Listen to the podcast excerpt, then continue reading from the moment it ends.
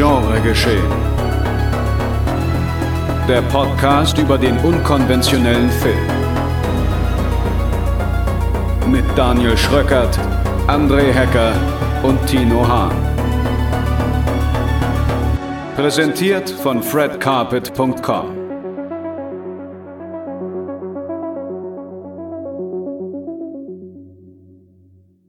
Männer, Sekten und andere Flüche, das sollen heute hier die Themen sein in Folge 66 von Genre geschehen. Eine neue Folge, zu der wir euch herzlich willkommen heißen.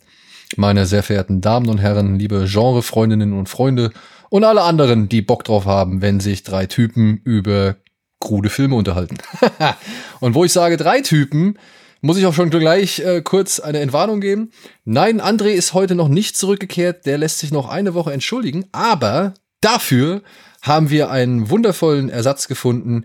Der Urst vom YouTube-Kanal Urst der Typ hat sich heute uns angeschlossen und hat sich drei Filme für uns angeschaut, um darüber heute mit uns zu reden. Hallo Urst. Einen wunderschönen guten Abend. ja, und natürlich, wie es nicht anders sein kann innerhalb der letzten Wochen. Die zwei Eckpfeiler, die hier eisern die Stellung halten, natürlich auch wieder am Start. Tino Hahn. Hallo. Kein Moin Moin. Du nee. willst es wirklich nicht klauen. Okay. Nee, ja, die Uhrzeit. Ich kann das mit dem Moin Moin als Ganztagsbegrüßungsfloskel, das kann ich nicht verinnerlichen. okay. Ja, es ist auch schon etwas später am Abend, zu dem wir uns hier getroffen haben. So, ja. Ohne weitere Umschweife erstmal. Das erwartet euch in der heutigen Folge. In der heutigen Ausgabe beschäftigen wir uns mit Alex Garlands Horrormetapher Man. Wir ziehen mit Spiral ins sektenverseuchte Hinterland und wir retten Incantation, einen der erfolgreichsten Horrorfilme Taiwans, vor der Netflix-Versenkung. Viel Spaß!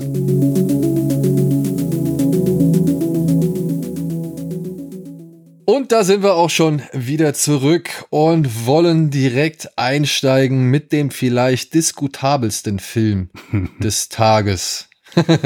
Aber nicht unbedingt, würde ich jetzt sagen, aufgrund seiner Machart, sondern eben aufgrund seiner Themen. Obwohl über die Machart kann man vielleicht hier und da auch nochmal ein bisschen diskutieren. Mhm. So, dieser Film heißt Man und stammt von Alex Garland, der hier zum dritten Mal nach Deus Ex Machina und Annihilation Regie geführt hat und auch gleichzeitig das Drehbuch geschrieben hat. Und er handelt von folgender Geschichte. Nachdem sie ein persönliches Drama erlebt hat, beschließt Harper, sich eine Auszeit zu nehmen. Sie mietet sich ein luxuriöses Cottage auf dem Land und hofft in der Beschaulichkeit des englischen Dörfchens und der umliegenden Wälder Ruhe zu finden. Doch bald kommt es zu sonderbaren Begegnungen mit den Dorfbewohnern. Über ihren schrulligen Vermieter Geoffrey kann Harper zunächst noch lachen, aber als sie bei einem Waldspaziergang auf einen nackten Mann trifft, der sie zu verfolgen scheint, und später dann auch vom örtlichen Vikar in ein äußerst unangenehmes Gespräch verwickelt wird, beginnt sie sich zu fragen, ob mit dem Ort etwas nicht stimmt. Die Situation wird zunehmend bedrohlicher und der Ausflug ins vermeintliche Paradies entwickelt sich für Harper zu einem absoluten Albtraum, in dem sich die Erinnerungen an ihre persönliche Tragödie mischen und aus dem es kein Entkommen zu geben scheint. Neuer Film von Alex Garland. Ich weiß nicht, Urs, wie ist bei dir? Äh, wie fandst du seine bisherigen Filme? Ähm, ich fand Ex Machina, ich glaube, da sind wir, glaube ich, alle einer Meinung, war indiskutabel ein saugeiler Film. Dann kam Annihilation oder wie er hieß, ne? Ja, genau. Auslöschung auf Deutsch. Die Auslöschung, äh, den fand ich, der hat sich durch sein Sci-Fi-Thema so ein bisschen gerettet, äh, weil das hat dann doch dafür gesorgt, dass man über die ein oder andere äh, ja, Logikkomponente hinwegsehen konnte. Man könnte ja sagen, es war ein Stilmittel. Äh, und ich äh, war eigentlich äh, frohen Mutes, mir Man anzugucken und bin erstaunt, dass du sagst, dass man über äh, hier, dass wir mehr über den Inhalt reden als über die Machart, weil die Machart hat mich wirklich, wirklich, wirklich nicht abgeholt. Gut, darauf kommen wir gleich noch zu sprechen. Wie ist bei dir, Tino? Bist du Fan von Garland oder? Mm, ja, also ich mochte Devs, glaube ich, von allem, was er bisher gemacht hat, am Ach, meisten. Habe ich vergessen, die Dann Serie auf.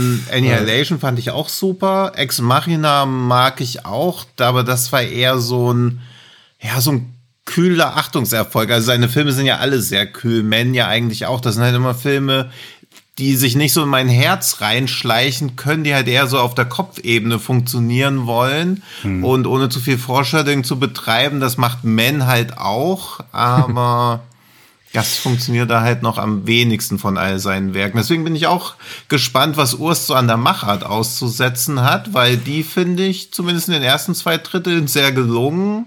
Und dann geht's halt völlig daneben. Ja, genau. Also das würde mich dann auch mal interessieren, Urs. Was fandst du denn an der Machart, sag ich mal, nicht so gelungen oder beziehungsweise was hatte ich da weniger abgeholt?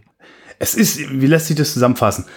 Ich fand, der Film äh, feiert die ganze Zeit Bilder, die, die ich nicht so feierbar fand. So, ich fand, der, der haut ziemlich viele Sachen in Slow Motion raus und und es geht eine Frau 15 Minuten lang durch den Wald und wundert sich. Und ich, ich war halt irgendwann gelangweilt. Ich fand das alles nicht so. Es waren halt nicht, es waren halt nicht die Bilder, die ich jetzt unbedingt mir lange angucken möchte in Slow Motion. Das fand ich macharttechnisch sehr, sehr anstrengend. Und ich fand auch anstrengend, ähm, dass der Film, wir, wir dürfen ja nicht spoilern, oder? Ich versuch's mal äh, zu umschreiben, dass der Film wirklich das erste, die erste Hälfte mit Flashbacks aufarbeitet, also ja, Show Don't Tell aufarbeitet, was die Frau erlebt hat, nur um mir dann in einem minutenlangen Dialog mit dem Pfarrer, der natürlich äh, einer von vielen toxischen Männern ist, die da rumrennt, dann nochmal das alles zu erzählen, also nochmal diese Exposition zu betreiben. Also der hat mich wirklich zermürbt. Die erste halbe Stunde, oder sagen wir das erste, die erste Hälfte des Films war wirklich schwer für mich äh, durchzustehen, ohne ab und zu mal vielleicht eine Sekunde vorzuskippen und zu gucken, läuft die Frau immer noch durch den Wald, wundert sie sich immer noch über irgendwelche Dinge. Also der kam wirklich nicht aus der Puschen und ich fand den, ich habe die ganze Zeit gedacht, das ist so ein, so ein Rape and Revenge Film ohne Rape and Revenge. so, das ist, äh, irgendwann gab es eine Szene in der Kneipe. Da war ich so ein bisschen an Hot Fuss erinnert. Da habe ich dann gehofft, dass der Film jetzt äh, vielleicht doch noch eine Komödie wird, aber war auch nicht. Also es war wirklich äh, ich, für mich einer der schlechtesten, wenn nicht sogar der schlechteste Film, den ich von A24 bisher sehen musste.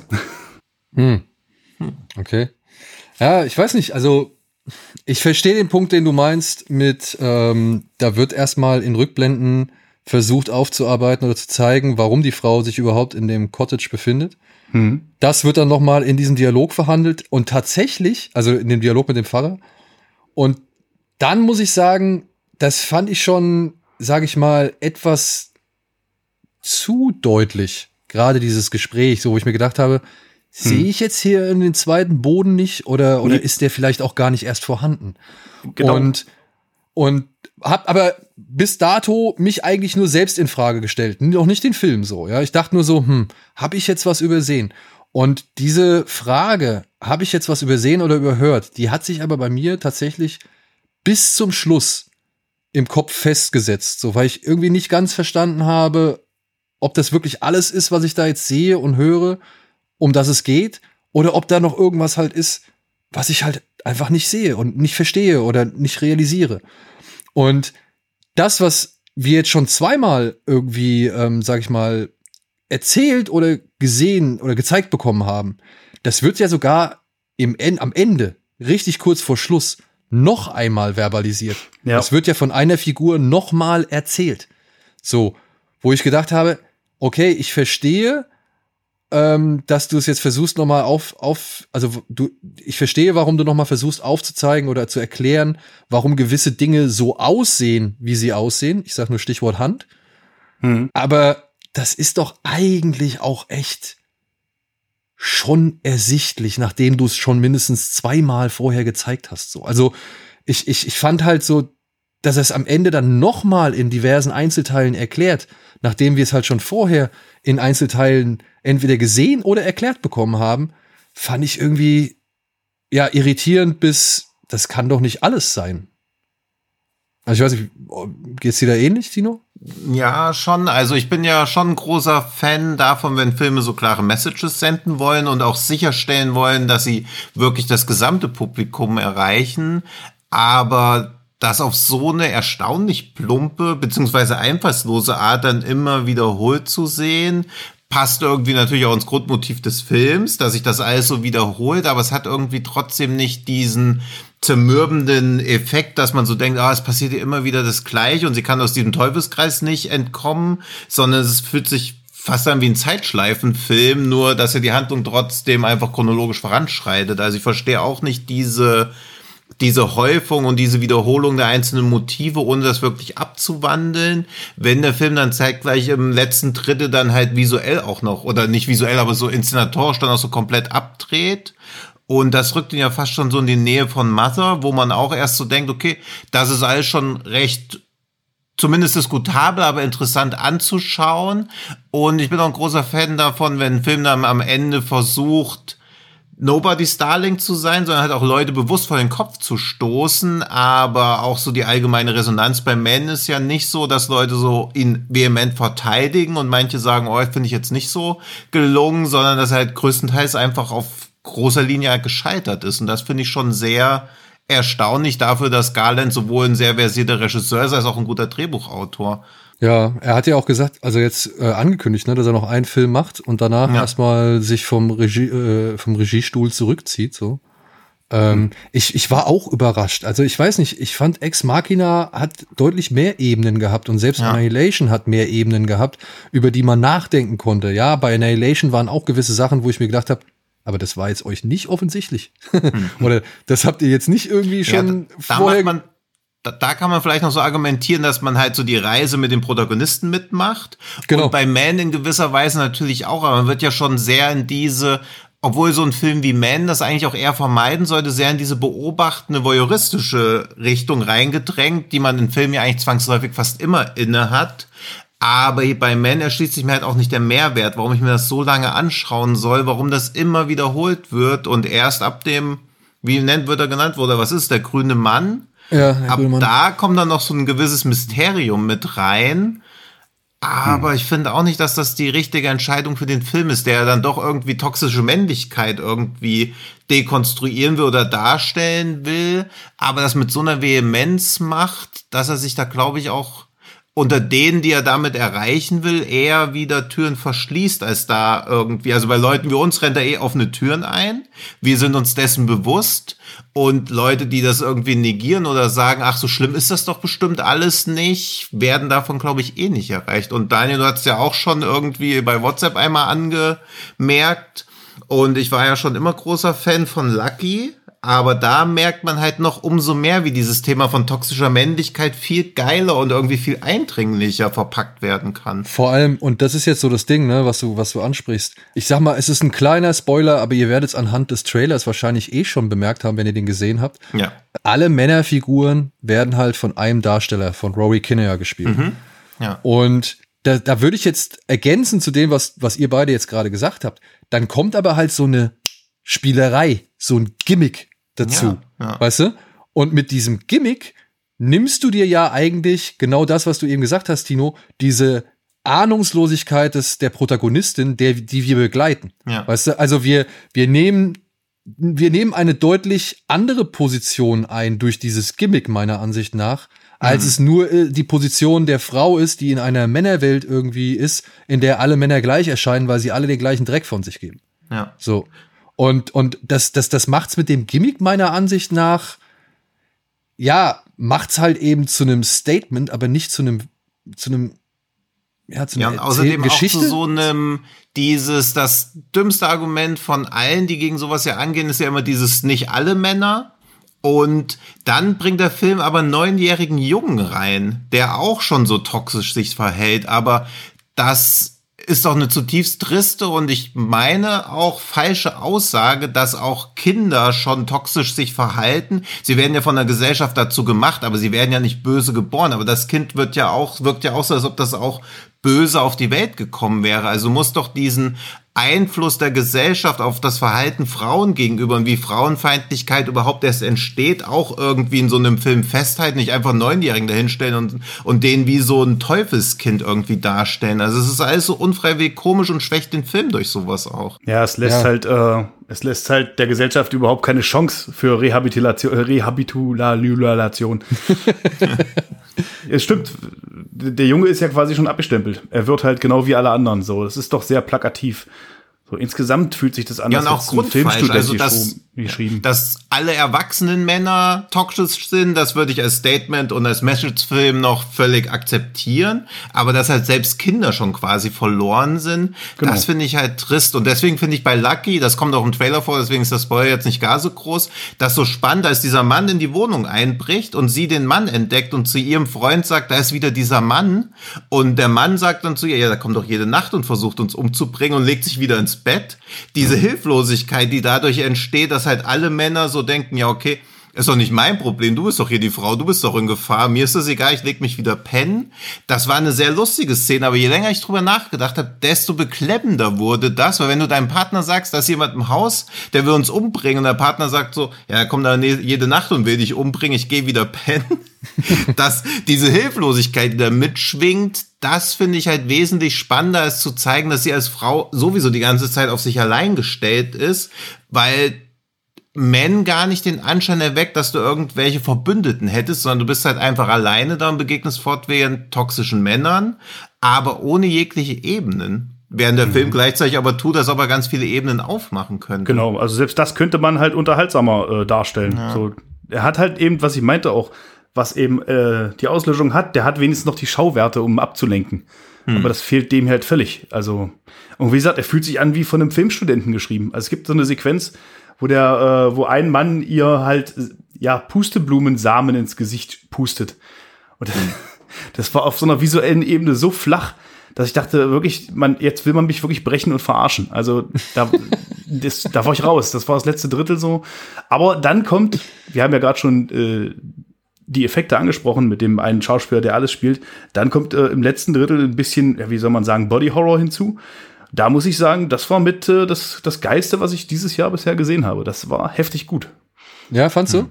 Also rein technisch. Ich meine, es hat, es hat mich überhaupt nicht gejuckt, was da passiert äh, zu dem Zeitpunkt. Die Frau hat ja auch bloß noch, ich weiß nicht, wie hieß sie überhaupt? Ich weiß es gar nicht. Harper. Harper. Harper hat eigentlich auch bloß noch fassungslos hingeguckt und sich wirklich unheimlich gelangweilt umgedreht jedes Mal, wenn dann da, äh, da eben was passiert ist. Aber allein vom Effekt her so, das war, eine, das war, das war geil. Das sah gut aus. Ja, ich fand's, es sah auch nicht schlecht aus, aber ich muss auch sagen, wie so vieles in diesem Film hat sich's dann doch recht schnell auserzählt.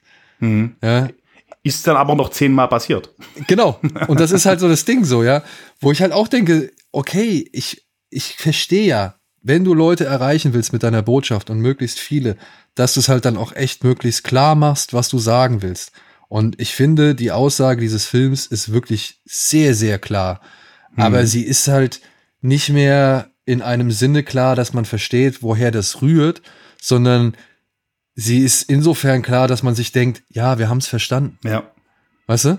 ja. Also, wenn, wenn, wenn Alex Garland jetzt zum Beispiel, wenn, ich weiß nicht, sagen wir es mal einfach so, wenn der Film jetzt von der Frau inszeniert worden wäre, am, am Ende sogar noch von jemandem, der da versucht, sein eigenes Trauma mit zu verarbeiten oder eine ähnliche Situation mit zu verarbeiten, so ein bisschen Persönlichkeit mit zu verarbeiten, dann verstehe ich das vollkommen. Und wirklich, dann würde ich da auch gar nicht so, dann hätte ich da auch gar nicht so viel Fragezeichen. Ich will ja noch nicht mal irgendwie den Film groß abwatschen. Ich, ich wundere mich halt einfach nur, dass so ein Film für mich offensichtlich so offensichtlich ist. Ja, also und und und ich irgendwie glaube, ich habe alles verstanden und alles gesehen, was Ja. dieser Film mir sagen will.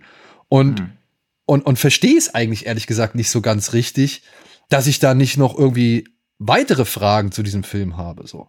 Und ich war auch ein bisschen überrascht. Ich weiß nicht, jetzt nur mal kurz, hast du den Lucky gesehen, Urst? Weißt du, welcher, welcher Film das ist? Du, ihr redet drüber und ich habe das Gefühl, aber ich kann mich, also es kann sein, dass ich da bloß einen Trailer gesehen habe, aber es kommt Ja. mir sehr bekannt vor, was ihr erzählt. Also man muss ja mal sagen, Lucky ist im Vergleich zu Man, der jetzt auch bestimmt nicht teuer war, schon noch ein kostengünstigerer Film. Es ist, würden wir als eher als B-Film bezeichnen, sag ich mal so, der halt, oder Direct-to-DVD, der, äh, den haben wir relativ zu Beginn dieses Podcasts oder dieser Podcast-Reihe schon besprochen. Ich glaube, Episode 9 oder sowas, ja.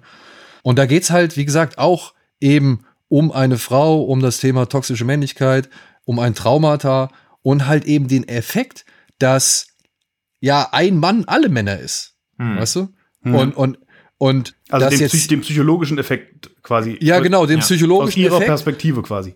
Genau. Genau, Und ja. dass man halt dann irgendwann feststellt, okay, sie sieht immer alle Männer in jedem Mann.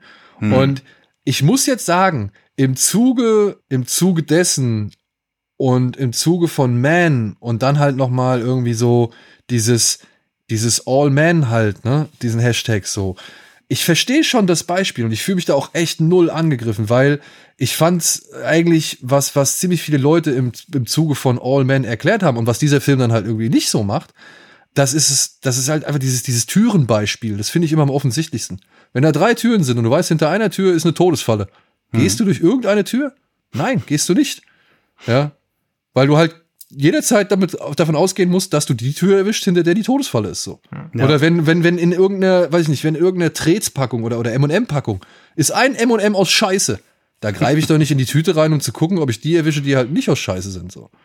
Und da, da, dann, da, da war ich schon so, so überrascht. Ich meine, wie lange ist Lucky her? Und Man, der wird bestimmt, also Alex Garland wird bestimmt doch auch irgendwo, sag ich mal, unterwegs sein und sich Sachen anschauen und irgendwie von gewissen Dingen mitbekommen haben. Und Wirklich. dass dann, dass das dann er jetzt einfach diesen, diesen selben, dieselbe Idee, ja, er macht's ja gut. Ich will ja gar nicht sagen, dass das, dass das CGI da schlecht ist oder, oder beziehungsweise die digitalen Effekte schlecht sind so. Aber es fühlt sich jetzt im Vergleich zu Lucky, der deutlich untergegangen ist und der nicht äh, von so einem großen Namen wie Alex Garland profitiert, dass der schon zum, also zu einem deutlich früheren Zeitpunkt eigentlich mindestens genauso clever war. Ja, Eigentlich, das, also ich finde ihn noch deutlich cleverer, weil du da ja auch diese eine Szene hast, wo sie so mitkriegt, wie das anderen Frauen auch so geht, wo sie im Parkhaus verfolgt werden wird Ja. und dann auf einmal Dutzende von Frauen da rumlaufen, die auch alle von jemandem verfolgt werden und sie so merkt, okay, das, was mir hier passiert, passiert allen Frauen immer und natürlich ist das alles andere als subtil, aber das fand ich halt so alles geil on point irgendwie und auch in gewisser Weise aufrüttelnd, während ich Men eigentlich nur plump finde. Ja, ich finde so ein Thema, ich mag das auch, wenn so ein Thema einfach mal nicht subtil verhandelt wird. Ja. So, weil das Problem ist kein subtiles Problem. So, ich würd Ja, ja, eben, da muss halt, ja. Da musst das du nach ist halt vorne gehen so- bei sowas und nicht Ja. so einen pseudo-verkauften Studentenfilm machen. Ja. Aber wenn ihr sagt, der macht bloß noch einen, erstmal, vielleicht ist das ja eine gute, äh, eine gute Entscheidung von ihm, äh, vielleicht kürzer zu treten. Ich habe so ein bisschen das Gefühl, so das, äh, das M. Night äh, Shy- Shyamalan-Feeling so bei ihm. So der erste Film war der absolute Durchbruch und das war jetzt sein Village. So äh, Vielleicht wurde er äh, von seinen Kumpels in den letzten Jahren einmal zu oft als Genie bezeichnet. So fühlt sich das Ganze an, als, als wenn er Ja, einfach über, über seinen äh, geistigen Kapazitäten einen Film geschrieben hat. Ja, und ich finde auch, dass er diese, also er versucht ja schon die ganze Zeit in dieser feministischen Perspektive von Harper zu bleiben, aber auch die unterläuft er ja immer wieder, weil er sie als unzuverlässige Erzählerin darstellt. Und das macht es ja dem Zuschauer auch wieder sehr einfach, sich von ihr abzugrenzen, weil du dann ja auch sagen kannst, ja, okay, aber das, was sie da auch gerade erlebt, das ist auch nicht ihr wirklich passiert. Also, wo zieht man genau diese Balance, was sie wirklich erlebt und was sie sich nur einbildet oder was nur irgendwie Gimmicks des Films sind? Das finde ich halt auch schwierig, weil er immer wieder ihre Perspektive in Frage stellt. Ja. Und das darfst du in so einem Film, finde ich, nicht machen. Du musst dann konsequent in ihrer Perspektive drin bleiben. Zudem ein Punkt, den ich ähm, jetzt am Anfang nicht so sehr realisiert hatte, aber halt dann mit genau dem Punkt, von, du, von dem du eben gesprochen hast, dieser unzuverlässigen Erzählerin, dann auch äh, irgendwann mich gefragt habe, so von wegen, naja, aber jetzt müssen wir eigentlich jetzt mal ehrlich sein, wir wissen eigentlich gar nichts von ihr. Ja. Und ich habe in vielen, ähm, sag ich mal, Reviews und auch von, also eher von normalen Leuten, sondern nicht, also, sondern nicht von irgendwelchen Filmseiten oder sonst irgendwas, habe ich immer gelesen oder mehrfach gelesen. Und das finde ich ein Punkt, den kann man dem Film auch wirklich ankreiden, dass die Frau vor allem durch ihr Trauma definiert wird. Also wir Ja. wissen eigentlich nichts, außer dass eben sie dieses Trauma hat, dass dieses Trauma passiert ist. Ja klar, es wird so nach und nach aufgedröselt und wir verstehen auch, äh, warum sie dann traumatisiert ist und in welcher, sag ich mal, echt miesen Situation sie sich wiedergefunden hat. Das will ich auch gar nicht kleinreden. Also das ist keine, das ist wirklich eine Scheißsituation, in der sie steckt. Aber mit eben dem Punkt, dass sie keine allzu zuverlässige Erzählerin ist oder beziehungsweise irgendwo auch Probleme hat zwischen Wirklichkeit und, und, und Wahn und Trauma oder was weiß ich zu unterscheiden, Hm. Muss ich mich dann auch fragen, ja, stimmt eigentlich, ne? Also wir, wir wissen nicht mehr als dieses Trauma und dass sie versucht, damit fertig zu werden. Aber Und dass dieses Trauma halt auch wieder komplett mit einem Mann verknüpft ist. ja, Also auch das ist halt alles, also es ist auch wieder, und ich glaube auch, wenn man wieder misst, wie viel Sprechanteil Frauen in dem Film haben, beziehungsweise Frau, es gibt ja auch gar keine mehreren Frauen, es gibt ja auch nur eine eigentlich. nö, die Freundin. Ja gut, aber halt, also nicht gleich, also es gibt zehn Männer und zwei Frauen, wenn man die Sprechanteile aufteilen würde, würde man, glaube ich, auch merken, ja, okay, das ist ein Film, der aus einer feministischen Perspektive erzählt wird, aber reden tun wieder die Männer die ganze Zeit. Gut, aber das ist wahrscheinlich dann auch ein Abbild der Realität, wenn in einem Raum zehn Männer und zwei Frauen sind, dass die ja, Männer wahrscheinlich na, am meisten reden. Ne? Natürlich ist das auch ein Abbild der Realität, aber dann kannst du, du kannst nicht so gezielte Ironisierung machen, dann ein Abbild der Realität, dann hast du noch unfreiwillige Komik, dann hast du unzuverlässiges Erzählen und dann wirst du aber ein knallhartes Statement setzen. Also da musst du dich halt auch mal für irgendwas entscheiden. Dieses irgendwie alles reinwerfen, da bleibt dann am Ende nichts hängen und ich finde auch, was der Film am Ende macht, ist ja auch, also dieses, dass toxische Männlichkeit sich in verschiedenen Formen immer weiter fortpflanzt. Das verstehe ich, was er damit sagen will, aber das ist ja auch keinerlei Erklärung, das ist ja fast eher eine Rechtfertigung. Also ich erwarte doch von so einem Film eher, dass er mir erklärt, warum frauenverachtende Gewalt immer wieder existiert. Und das mhm. ist ja auch nichts, was wirklich sich fortpflanzt. Also wenn ein Frauenfeind ein Kind bekommt, ist das Kind nicht automatisch ein Frauenfeind. Das wird von dem Vater, der ein Frauenfeind ist, im Laufe der Jahre zu einem Frauenfeind gemacht und durch die Gesellschaft, aber es kommt ja nicht als Frauenfeind auf die Welt, aber der Film versucht das ja auch so zu simplifizieren. Also er zeigt halt gar nicht, was die Gesellschaft für einen Einfluss auf dieses Frauenbild hat, sondern es ist irgendwie wie eine genetische Veranlagung. Das finde ich irgendwie ja. zu simpel. Ja, obwohl ich da sage, indem wir halt einfach mehrfach gezeigt bekommen, wer alles toxische Männlichkeit gebiert, sag mhm. ich mal, oder gebärt. Und oder ähm, würde ich sagen, das soll schon irgendwo symbolisieren, dass das eben halt die verschiedenen Gesellschaftskreise sind, in denen sowas gärt, in denen sowas entwickelt wird, in denen sowas ja. weitergetragen wird. Ja. ja. Also so habe ich es halt schon irgendwo gesehen, beziehungsweise verstanden, dass das halt nicht unbedingt so automatisch gesehen werden soll, von wegen ein Frauenfeind bringt den nächsten Frauenfeind zur Welt, sondern dass eben halt gewisse Ansichten, gewisse Gesellschaftsgruppierungen, gewisse ja, Institutionen, ja, das macht der mhm. Film ja auch direkt von Anfang an deutlich mit dem Apfel, der vom Baum genommen wird. ja. äh, was er halt auch nochmal erklärt, wo ich auch dachte, ach Leute, ja. das, das kann doch jetzt, das kann doch jetzt echt, echt ernst sein, Hensel. Das mhm. habe ich jetzt verstanden, Alter. Ja, ich meine, wie die, also ich wer hab, hat denn jetzt. Punk-Rock-Songs in den 90ern gehört, die schon differenzierter zum Thema Christentum abgefeuert haben. Ja. ja. und ich glaube halt schon, dass das eine gewisse ähm, Masse oder eben halt äh, gewisse Breite sein sollte, die da dargestellt wird und die halt eben dafür verantwortlich ist, dass toxische Männlichkeit weiter und weiter getragen wird und immer neue Formen generiert oder in immer neuen Bereichen sich einsickert äh, oder einsickern wird oder ja, immer neue, selbst auch die Jüngsten irgendwie schon aufgreifen lässt und so weiter und so fort. Also, das gebe ich ihm. Das gebe ich ihm. Es mhm. ist halt nur halt, ja, weiß ich nicht, irgendwie unterfordernd erzählt. Kann man das ne, sagen? Ja. Ich finde ja, halt auch schön, oder mach du erstmal. Ja, also dieses Body Horror vom Effekte-Standpunkt her alles toll, ja. aber auch da sind ja wieder mehr männliche Ängste vor sowas wie Geburt oder so drin und auch diese weiblichen Mysterien, wie das überhaupt funktioniert, das ist ja bei Freud auch so eine Fixierung auf sowas. Also auch da wird wieder aus so einem männlichen Blickwinkel drauf geschaut, so dass ich mir dann auch mich frage, okay, was soll ich daraus jetzt mitnehmen? Weil auch da wird ja wieder aus dieser feministischen Perspektive rausgegangen. Naja, und das ist doch die generelle Frage. Sollen wir da was mitnehmen? Ja, aber also, sonst? Das ist das, was also. ich sagen will, halt über den Film, was alle diese Art von Film denn so innehaben, die bieten halt auch überhaupt keine Lösungen an.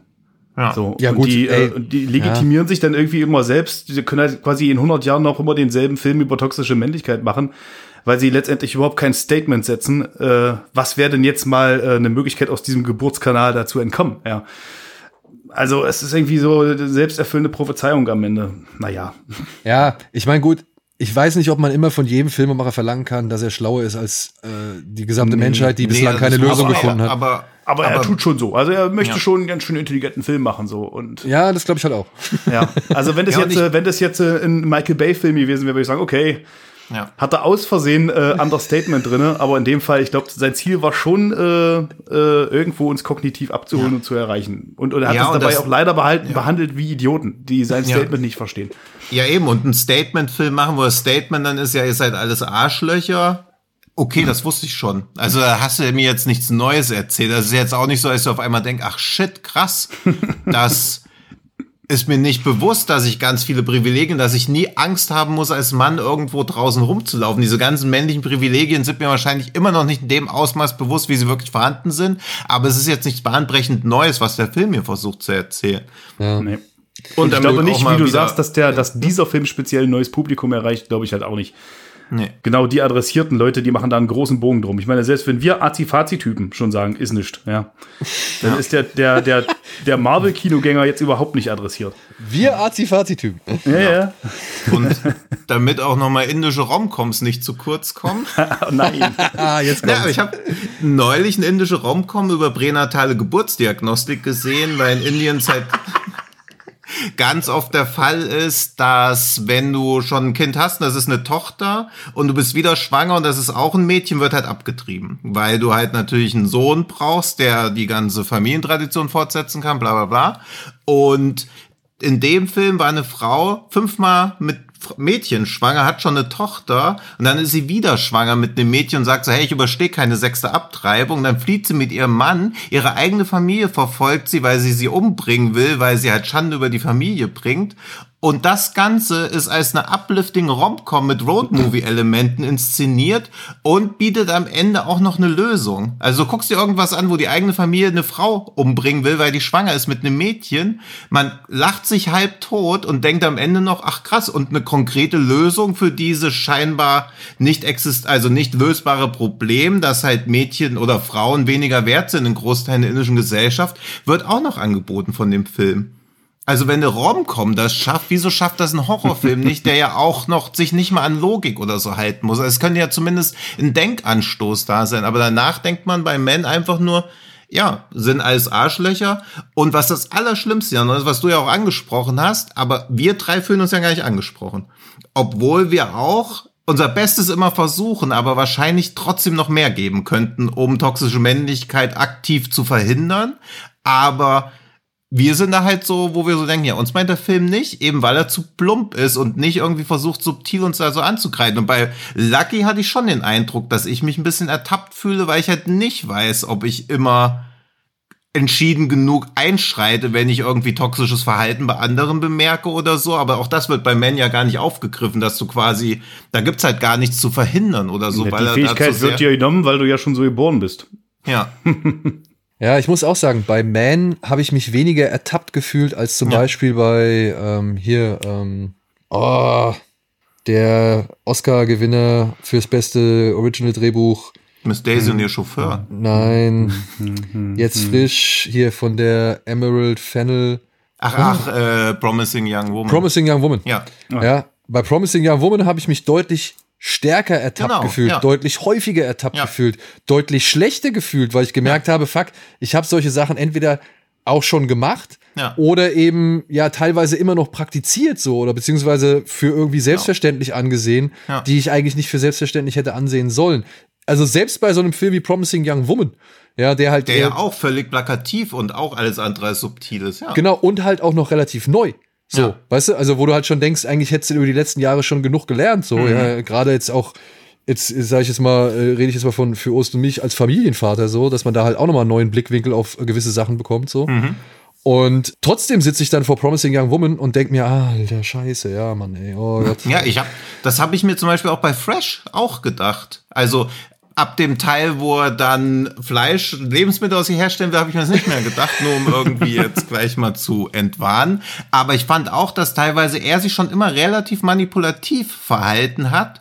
Und ich mir auch manchmal denke, ist das jetzt Flirten? Ist man charmant oder versucht man schon irgendwie argumentativ? Also, wo man immer so merkt, boah, das ist schon echt schwierig, irgendwie beim Flirten nicht in so eine manipulative Richtung abzurutschen. Und das sind ja auch alles noch so, wäre den Anfängen Sachen. Aber selbst bei sowas wie Fresh habe ich mich teilweise so dazu gemüßigt gefühlt zu hinterfragen, ob ich mich so verhalten würde wie er, weil er kommt da ja so charming rüber. Man weiß natürlich, okay, eigentlich ist er auch so ein Schmierlappen und dann denkt man bei sich selber auch, oh, ist man vielleicht auch manchmal so ein Schmierlappen? Ja. Vermutlich schon. Und dieses permanente Hinterfragen ist ja Teil dieses Bewusstseins, dass man theoretisch immer das Potenzial hätte, auch toxisch zu werden.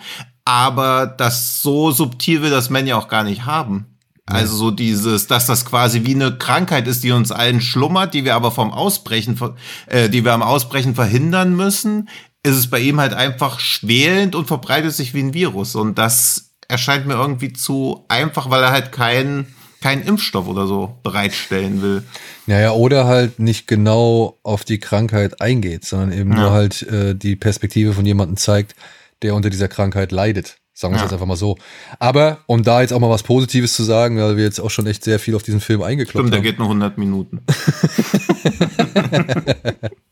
Und Jesse Buckley ist wie immer Ja, äh, mega. eine absolute Bank. Also ich finde, äh, trotz allen Schwächen, die dieser Film hat, oder trotz aller Kritikpunkte, die man dem Film ankreiden kann, finde ich, ist Jesse Buckley und auch Rory McKinner, äh, Rory Kinner, ähm, sind schon jeweils gut in all ihren Rollen, die sie da spielen und spielen müssen. So, also ähm, wer, sag ich mal, allein mit denen glücklich werden kann, der kann sich Man meiner Ansicht nach problemlos anschauen. So ist halt die Ja, und Frage. immerhin ist es ein Film, über den viel diskutiert werden kann. Also das ist auch positiv. Also lieber so Filme, die von Regisseuren stammen, die schon zweimal achtbare Sachen vorgelegt haben, wo man aber auch immer kurz dachte, puh, jetzt könnte es aber auch richtig ins Auge gehen. Ist es aber noch nie. Bei Devs habe ich auch gedacht, boah, es könnte auch ins Auge gehen, weil jetzt wird sehr viel aufgebaut. Wenn das nicht halbwegs irgendwann mal eingelöst wird, gibt's glaube ich, auch lange Gesichter bei vielen Zuschauern. Da hat's auch noch hingehauen, aber vielleicht muss er einfach in diesen. Nicht? Ah, bei nicht? Devs fand ich, äh, da fand ich so, also da, ich fand Devs schon wirklich rund. Das will ich gar nicht abstreiten. Ja. Ich muss aber sagen, so diese, sag ich mal, große Lösung, das große Ziel, gerade von diesem, äh, also von dem Chef dieser, dieser äh, Software- oder, oder Technikentwicklerei, das war jetzt schon auch so ein bisschen, ne, das haben wir auch schon, diese, diese Form von, äh, dieses Ziel, was er sich da gesetzt hat, äh, das hatten wir jetzt schon. Da hätte ich gedacht, okay, da denkt er vielleicht noch ein bisschen weiter oder noch ein bisschen anders drauf rum. Hat er aber irgendwie nicht so. Also ich fand die Auseinandersetzung mit der Technik äh, da in, in Ex Machina fand ich dann ein bisschen besser.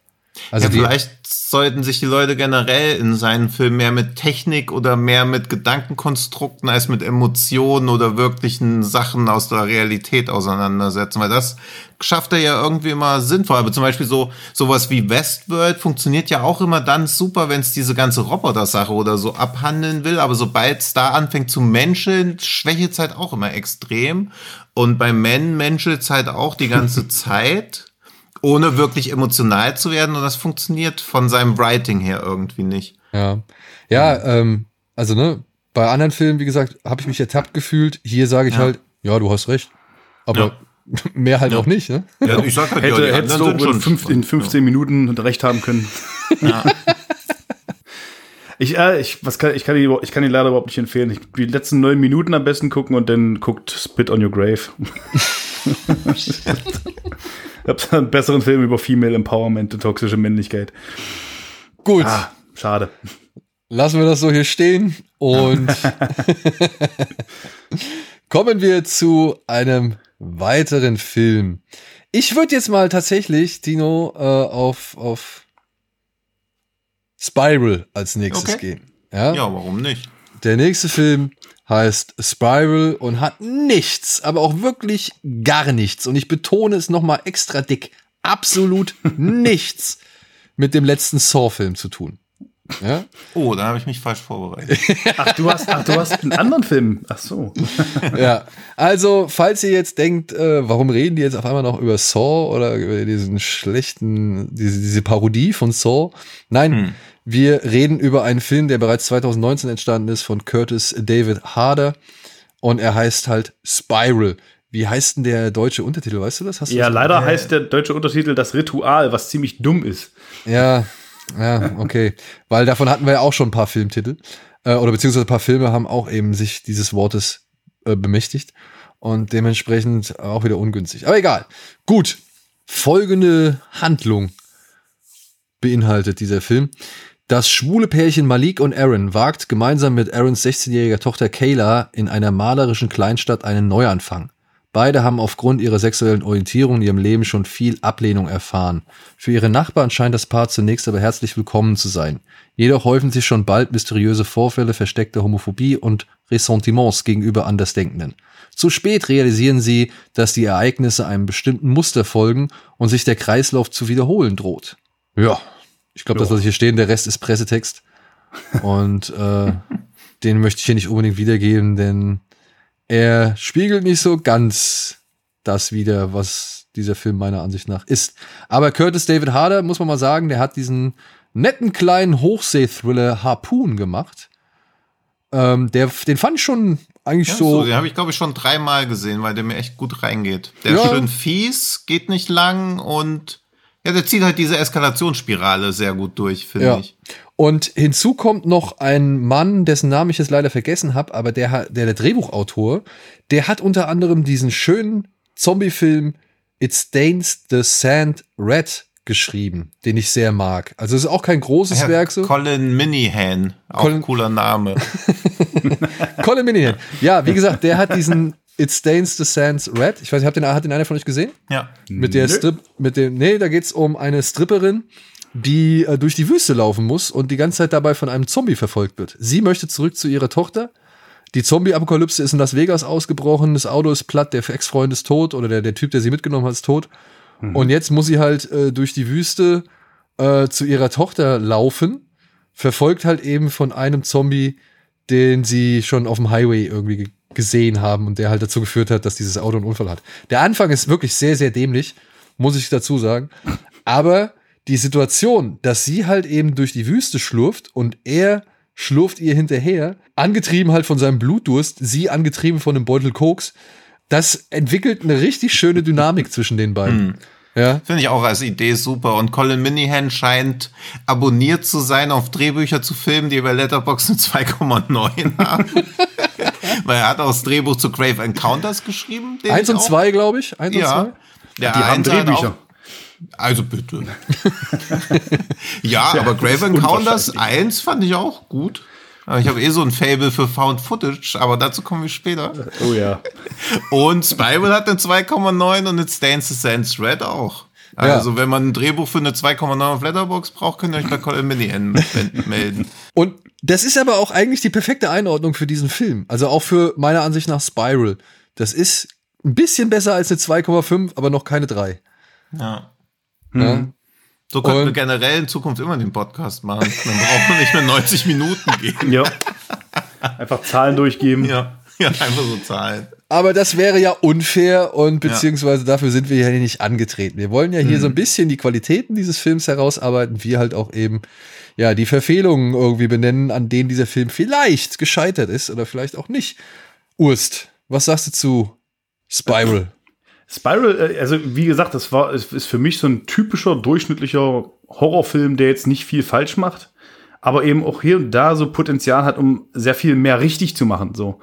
Dummerweise durch den Titel äh, Das Ritual, der jetzt im Englischen wahrscheinlich nicht da ist, äh, ist schon mal ein bisschen was vorweggenommen. Ich hätte es nämlich interessanter gefunden, wenn äh, der Film so ein bisschen damit gespielt hätte, dass die Hauptfigur, dass er äh, sich das auch möglicherweise auch alles einbilden könnte. Ich habe die ganze Zeit an, äh, wie heißt der Film, das war so ein Netflix-Ding, äh, In Invitation gedacht, Ja, Ja. wo sie da bei dieser Geburtstagsfeier sind, ne? ja. Äh, und so, das hätte ich mir so ein bisschen von Spiral erhofft, dass ich als Zuschauer auch so ein bisschen aufs Glatteis geführt werde, dass irgendwo dann doch da noch ein doppelter Boden ist und er sich dann wirklich alles einbildet und äh, ja, vielleicht dann noch irgendwas kommt, aber am Ende war es dann eben tatsächlich ein Film mit einem Ritual. so, und das war nicht schlecht. Ich fand das zu keiner Zeit irgendwie, irgendwie unterirdisch. Äh, Ich fand auch äh, das Social Commentary an sich ganz, ganz nett positioniert, obwohl ich mich ein bisschen gewundert habe, dass man dieses homosexuellen Thema nimmt und dann den Film aber in den 90ern spielen lässt. Ich finde es immer komisch, wenn man aktuelle Themen anspricht, aber ein Jahrzehnt oder zwei Jahrzehnte zuvor den Film dann stattfinden lässt und das quasi an einer ganz anderen Gesellschaft abhandelt, dieses Thema. Und zum Schluss, äh, ohne viel zu spoilern, gibt's ja dann noch, also es geht ja hauptsächlich auch so ein bisschen um Xenophobie und ja, wie Menschen darauf reagieren und wie andere davon profitieren, von dieser Xenophobie in der Gesellschaft. Zum Schluss äh, sieht man ja noch, noch eine andere Familie, und zwar eine arabische Familie. Ich dachte Indische, mir die ganze Zeit so, oder eine indische, auf jeden Fall, ja. ja. auf jeden Fall, ja, fahren die mit dem Auto vor. Ich dachte mir, mit der Familie hätte der ganze Film irgendwie besser funktioniert. Da hätte ich mich nämlich nicht die ganze Zeit gefragt, ja, aber warum die 90er? so. Ja, ja. Ja, das generelle Problem bei dem Film ist, ich nenne es mal das Blackphone-Problem. Weil bei Blackphone, finde ich, passiert auch das Schlimmste, bevor er bei dem Serienkiller im Keller sitzt, wo er jeden Tag in die Schule geht, zusammengetreten wird und da im Keller kriegt er halt Rührei und Fanta. Geil. Und da denkt man auch so, ja, puh, auch nicht geil, aber immerhin wirst du nicht mehr zusammengeschlagen. Und da wird halt ein homosexuelles Paar gezeigt, wo du so denkst, boah, nein, ey, am Ende wird das hier wieder so ein Homophobie-Drama, die von irgendwelchen schwulenfeindlichen Leuten gefoltert und ge umgebracht werden. Und dann denkt man so, ah, okay, Grusel. Nicht, auch nicht geil, aber immerhin keine Homophobie. Also das, was den Figuren eigentlich passieren könnte, ist wesentlich schlimmer als das, was wirklich passiert. Und es gibt ja auch diesen, diesen Spruch irgendwie, dass wenn es irgendwo in einem Haus auf einmal irgendwie eine Glühbirne oder so ausgeht oder eine Tür knarrt oder so, man so, oh, bitte, bitte lass es ein Geist sein, ich habe gar kein Geld, um das zu reparieren. Und so ähnlich fühlt sich Bible halt auch an, dass man so denkt, oh, es hätte doch schon alles noch schlimmer kommen können. Gar nicht mal so wild, was hier gerade passiert. Ja, es ist, es ist kein Martyrs. Ja. Aber ich muss sagen, ich hatte zwischenzeitlich mal schöne Empty Man Vibes. Also nicht lang, aber tatsächlich gibt es so, so eine Sequenz, wo eben halt so ein Ritual, sag ich mal, beobachtet wird. Und das hatte schon eine gewisse ja, Unannehmlichkeit so. Oder beziehungsweise es war halt einfach Ja. unangenehm anzuschauen. Oder es war irgendwie, weiß nicht, das fühlte sich schräg an so, ja. Und auch dann, sage ich mal, in einer Art und Weise vermittelt von wegen, ja, ja, wenn du das sehen würdest, fändest du auch nicht geil, so, ja. Also das fühlt sie, würde sich auch komisch für dich anfühlen. Und ich finde auch gerade der Hauptdarsteller, der hier diesen Malik spielt, ich finde, der gibt sich schon echt Mühe, das alles zu transportieren, was er transportieren muss, weil er ist halt, äh, so viel darf gesagt sein, er ist halt schon derjenige mit der größten, mit dem größten Background so, ne? Also er kriegt äh, am meisten Futter äh, ins Drehbuch geschrieben und, und äh, da muss er am meisten verhandeln. Und ich fand aber auch schon ähm, diese Szene auf der Party, wo, wo er plötzlich dann inmitten von irgendwie der gesamten Geburtstagsgesellschaft steht, da fand ich schon, dass das irgendwie noch einen kurzen Moment hatte, wo man sich dachte, okay, ist der jetzt einfach nur falsch dosiert und oder beziehungsweise äh, leidet er jetzt wirklich noch auch an einem Trauma und kriegt das alles nicht mehr richtig auf die Kette? Oder ähm, hat der wirklich was? Also ich finde eigentlich schon, dass sie den Moment, ähm, wo man halt feststellt, okay, es ist wirklich genau so, äh, dass sie den schon relativ gut hinauszögern. Sie ruinieren ihn meiner Ansicht nach nur anhand des Castings Weil. weil, sag ich mal, entscheidende Dinge mit eben halt auch den bekanntesten Gesichtern verknüpft werden. Na gut, ja. ja. Ja. Ja, also das ist halt so, wenn du halt äh, gewisse Leute im Cast hast, kann da immer schon, also finde ich, ist das immer schon mal wieder ein Anzeichen dafür, dass die halt doch nicht so ganz nebensächlich da drin sind, sondern halt schon eine bedeutende Rolle haben. Und hier war ich halt auch, den, dieses einzige Gesicht, das ich kannte, äh, habe ich mich auch gefragt, ah, okay, warum ist der jetzt da? Äh, ist der einfach nur wirklich irgendwie mal eine kurze Randfigur, aber dem war halt nicht so. Wobei ich halt aber auch interessant finde, dass äh, es gar nicht so sehr an seiner Figur dann aufgezogen wird, sondern eben an einer anderen Person. Ähm, und dann muss man auch sagen, da im letzten Drittel, da gibt's einen schönen Moment, wenn, ich glaube, Malik kommt irgendwie die Treppe hoch. Oder, nee, nee, es ist nicht Malik, genau, es ist der, der, der Aaron. Der kommt die Treppe hoch und schaut in so ein Zimmer rein und da sitzt jemand auf dem Bett. Wisst ihr, was ich meine? Ja. Ja, also das fand ich schon nicht ohne. Also es war einfach äh, für so ein einfach ja für so ein wie wie du wie Urs schon gesagt hat für so einen handelsüblichen Horrorfilm ja oder für so einen schon oftmals gesehenen Horrorfilm äh, fand ich das durchaus sehr sehenswert beziehungsweise anständig gemacht. Ja. ja, ja, also ich kann dem auch nichts Böses wollen oder so. Ist halt so achtbarer Film, wo ich jetzt auch nicht sagen würde, dass ich den irgendjemandem empfehlen würde, wo ich aber auch mir anschauen würde, was der Regisseur als nächstes macht. Da muss ich uns beide gerade auch noch mal kurz revidieren. Das ist nicht der Regisseur von Harpoon gewesen, sondern der Produzent. Ah, Produzent. Der okay. Regisseur ist Rob Grant, der aber einen Film gemacht hat, beziehungsweise Regisseur Curtis David Harder hat einen Film gemacht, der auch genauso aussieht wie das Plakat von Harpoon, ist aber ein anderer, aber die scheinen jedenfalls eng miteinander zusammenzuarbeiten. Also Curtis David Harder hat noch VHS 94 produziert, diesen What Keeps You Alive. Also er hat schon eine ganz gute, wie nennt man es denn, Prozentografie? Und Nee, also das ist alles, also sowas wie Spiral jederzeit immer gerne, gerade weil er auch versucht, viele verschiedene Themen aufzumachen, aber er verzettelt sich da drin dann halt auch so ein bisschen. Also es ist halt so schlussendlich ein bisschen unbefriedigend, weil man denkt, hey, du hast da zehn Ideen gehabt und von denen hast du fünf weitergeführt, aber drei von den anderen fünf, die du liegen gelassen hast, hätte ich halt spannender gefunden, wenn Aber- du an denen mehr rumgedoktert hättest. Aber ich muss auch sagen, was ich ihm wirklich zugestehe, ist das Ende. Dass es halt nicht so happy-endig ist, wie es dann vielleicht immer mal wieder sein kann, beziehungsweise eher einen anderen, äh, eher so ein anderes Negativende Ende findet als andere Horrorfilme. So, was Ja, das ist, ja, das macht er aber gut. Also ich finde, er ist dann am Ja. Ende konsequent, äh, sehr konsequent und er hätte diese Mes- Message ja auch gar nicht, wenn es am Ende allen gut gehen würde. So, denn ja. ja. Das Oder wenn man- schon passieren. So. Wenn man halt das irgendwie lediert aus der Sache rauskommt. mal angucken. ja, das auf jeden Fall. Ja, weil so Das kann man nämlich Fall. auch irgendwie noch so ein gesellschaftliches Statement fällen, ohne dass man, ich dachte erst auch so, ah, jetzt kommt auch wieder so ein Ende, wo dann wieder so äh, äh, äh, äh, noch so aus dem Off eingespielt werden können, aber dann war es doch eigentlich erstaunlich clever. Ja, muss ich auch also- sagen. Und das ist so das Ding, ähm, da, da zoll ich halt einfach, oder das, das, das nehme ich mal auf die Kappe des, des Drehbuchautors so, ja. Der halt, wie gesagt, in seiner Vita immer so Filme hat, die ja auf den ersten Blick wirken wie sehr viele andere Filme oder beziehungsweise an sehr viele andere Filme denken lassen, aber dann doch hier und da so im Kleinen halt einfach im Rahmen ihrer Möglichkeiten immer einen netten Twist oder Dreh oder irgendwie, ja, eine nette, eine nette Facette finden, so mit die, die es dann noch ein bisschen anders macht. Oder die halt zumindest sagen lässt, ah ja, ist kein Durchschnitt, ist aber auch keine drei. Ja, Genau. Es gibt dem immer noch so ein Quäntchen Relevanz, äh, äh, die das Ganze dann über so über so, einen- so einen schlechten Horrorfilm, den man dann so völlig vergisst, irgendwie äh, hinweghilft. ja. Ja. Und- also deswegen also besser sowas im, Ho- im Kino zeigen als Firestarter. Ja, Also wenn man jetzt so natürlich sehr schräger Vergleich. Und ich glaube, ich werde auch in zehn Jahren noch wissen, wie die Hauptfigur hieß, weil das Malik so oft jemals gesagt wurde, also wie oft der direkt angesprochen wird.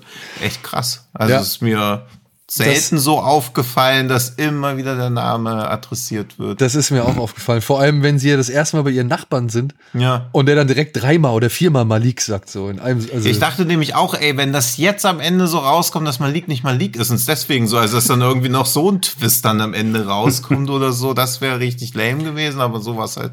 Aber jetzt, jetzt, jetzt nur einmal kurz auf Spoiler-Territorium, ja, also kurz Ja. hier für alle Leute Spoiler. Er, er telefoniert ja immer die ganze Zeit mit seinem Ex-Freund, ne? Mhm.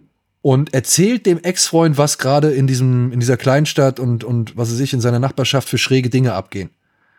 Und irgendwann sagt er halt zu Aaron, ey, ruf Liam an, wenn du mir nicht glaubst. Ja, oder beziehungsweise ruf den an und frag den und der wird dir bestätigen, was ich gesagt habe.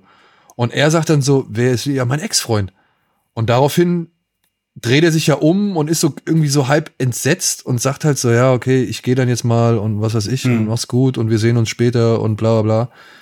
Wird es nochmal aufgeklärt oder ist es nochmal aufgeklärt worden?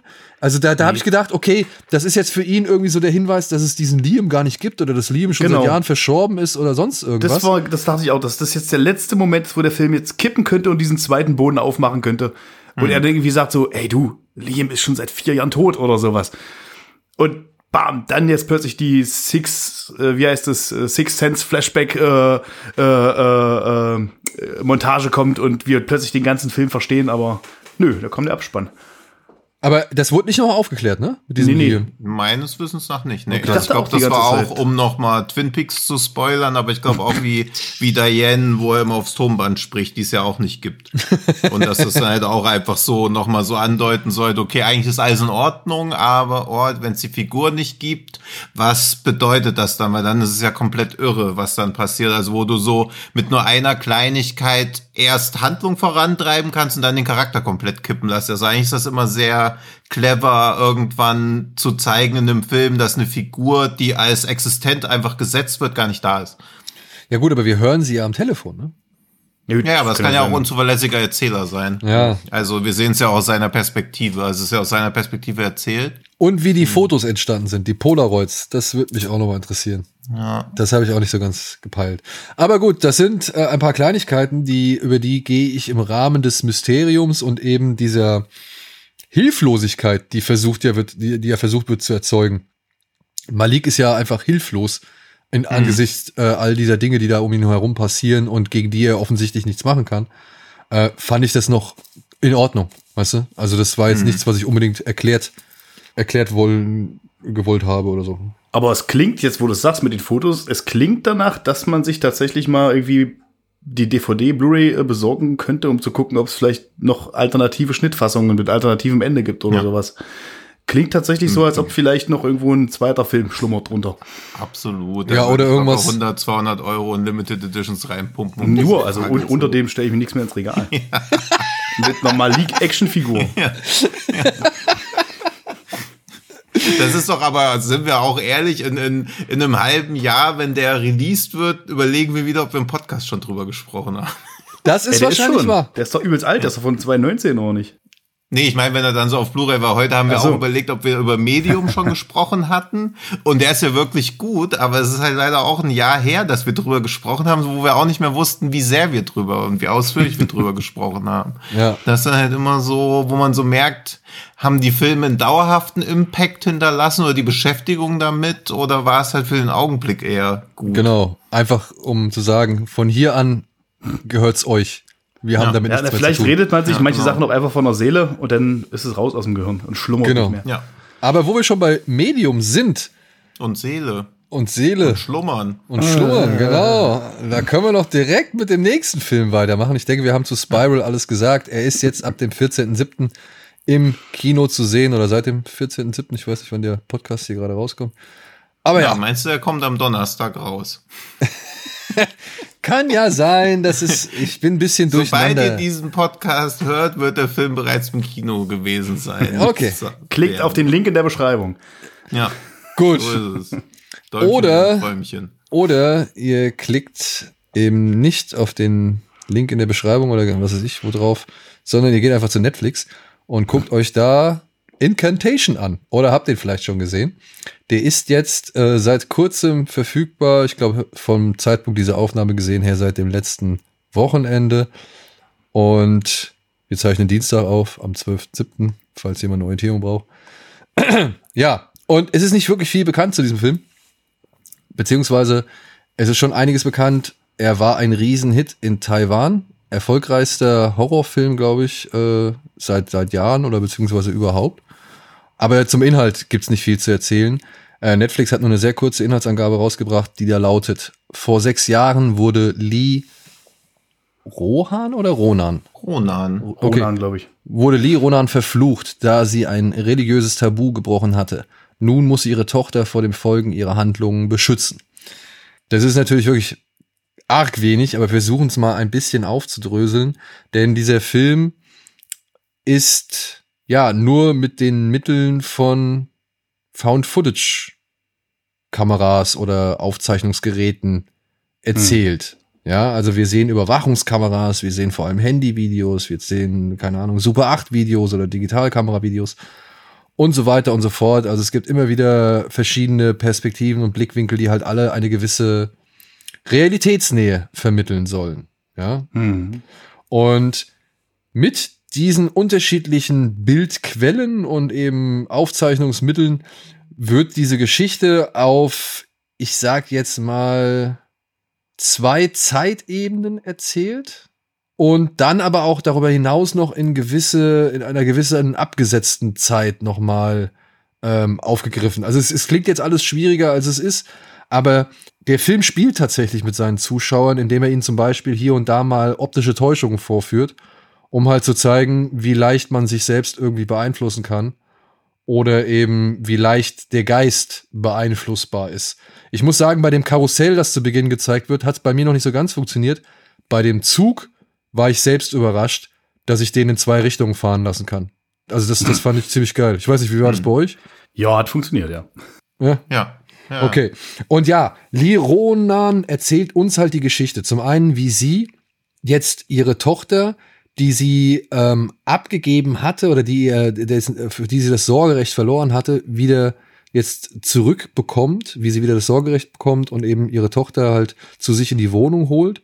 Und gleichzeitig erzählt sie halt dem Zuschauer, dass sie verflucht ist. Und wir erfahren anhand eben von Handyvideos und äh, DV-Kameravideos, wie es dazu kam. Also wir erfahren, wie sie als Teil eines, das ist ein Podcast, ne? Den sie da machen, oder? Gute Frage. Ja, so ein, ja, Ja, sowas so eigentlich Grave sowas, Encounter-mäßig. Ja, ja, Ja. Also halt so ein, ein, ein Horror oder äh, Paranormal, also ein Podcast, der sich mit paranormalen Mhm, ähm, Dingen beschäftigt und Phänomenen irgendwie beschäftigt und auseinander. Im Rahmen dessen ist sie in ein kleines, abgelegenes, nicht mal Dörfchen gefahren, es waren so ein paar Hütten, ähm, wo angeblich ein ja, Tunnel sich befinden, woll, äh, befinden soll, durch den man nicht durchgehen darf. Ja. Und was in dieser Nacht oder in diesem Zeitraum passiert, in diesem, in de, bei diesem Tunnel, bei diesem Schrein, sage ich jetzt mal, und eben welchen Einfluss oder welche Auswirkungen das eben auf eben Lee Ronan oder eben halt das Zusammenleben mit ihrer Tochter hat, das versucht der Film halt auf mehreren oder beziehungsweise äh, über mehrere Minuten hinweg zu erzählen und mehrere Zeitebenen. So, ich glaube, damit haben wir alles gesagt, oder? Hm. Ja. Zum Inhalt. Ja, Achso. was sagt ihr, Tino? Also Found Footage funktioniert für mich eh immer gut, wenn ich mich darauf einlasse, die ersten 20 Minuten meistens eher dröge werden, abgesehen von so einem Eingangsschock, den ja die meisten Horrorfilme eh immer noch mal benutzen, um die Leute bei der Stange zu halten. Aber für mich hat er echt gut funktioniert. Also ich bin immer wieder erstaunt, wie effizient man Found Footage aufziehen kann, wie er auch verhältnismäßig emotional funktioniert hat und wie auch die vorhersehbaren Jumpscares trotzdem funktioniert haben. Das ist ja immer dann ein Zeichen dafür, dass man nicht so denkt, oh, das habe ich jetzt kommen sehen, sondern wo man so denkt, ah, okay, krass. Ich hab's erwartet, aber es hat mich halt trotzdem erwischt. Bloß halt noch viele Szenen, die einen unerwartet erwischt haben. Also ich fand den empfehlenswert. Also ich muss, finde. ich muss auch sagen, da gab es am Anfang diesen einen Jumpscare in dem Aufzug, wo Ja. sie halt in den Flur reinguckt, das Licht flackert halt wie in so vielen tausend anderen Horrorfilmen auch irgendwie Mhm. bedrohlich oder bedenklich. Und dann hörst du so ein paar komische Geräusche. Und ich, bei dem, ich dachte bei dem Aufzug so, ey, come on, Alter, ich weiß, was jetzt gleich passiert. Und trotzdem bin ich zusammengezuckt. Ja. Also so, so, so beschämend es auch klingen mag.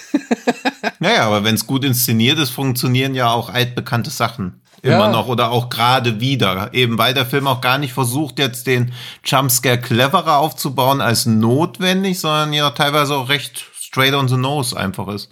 Wie siehst du es, Urst? Ja. Nein, also äh, ich bin so gar kein Found-Footage-Fan.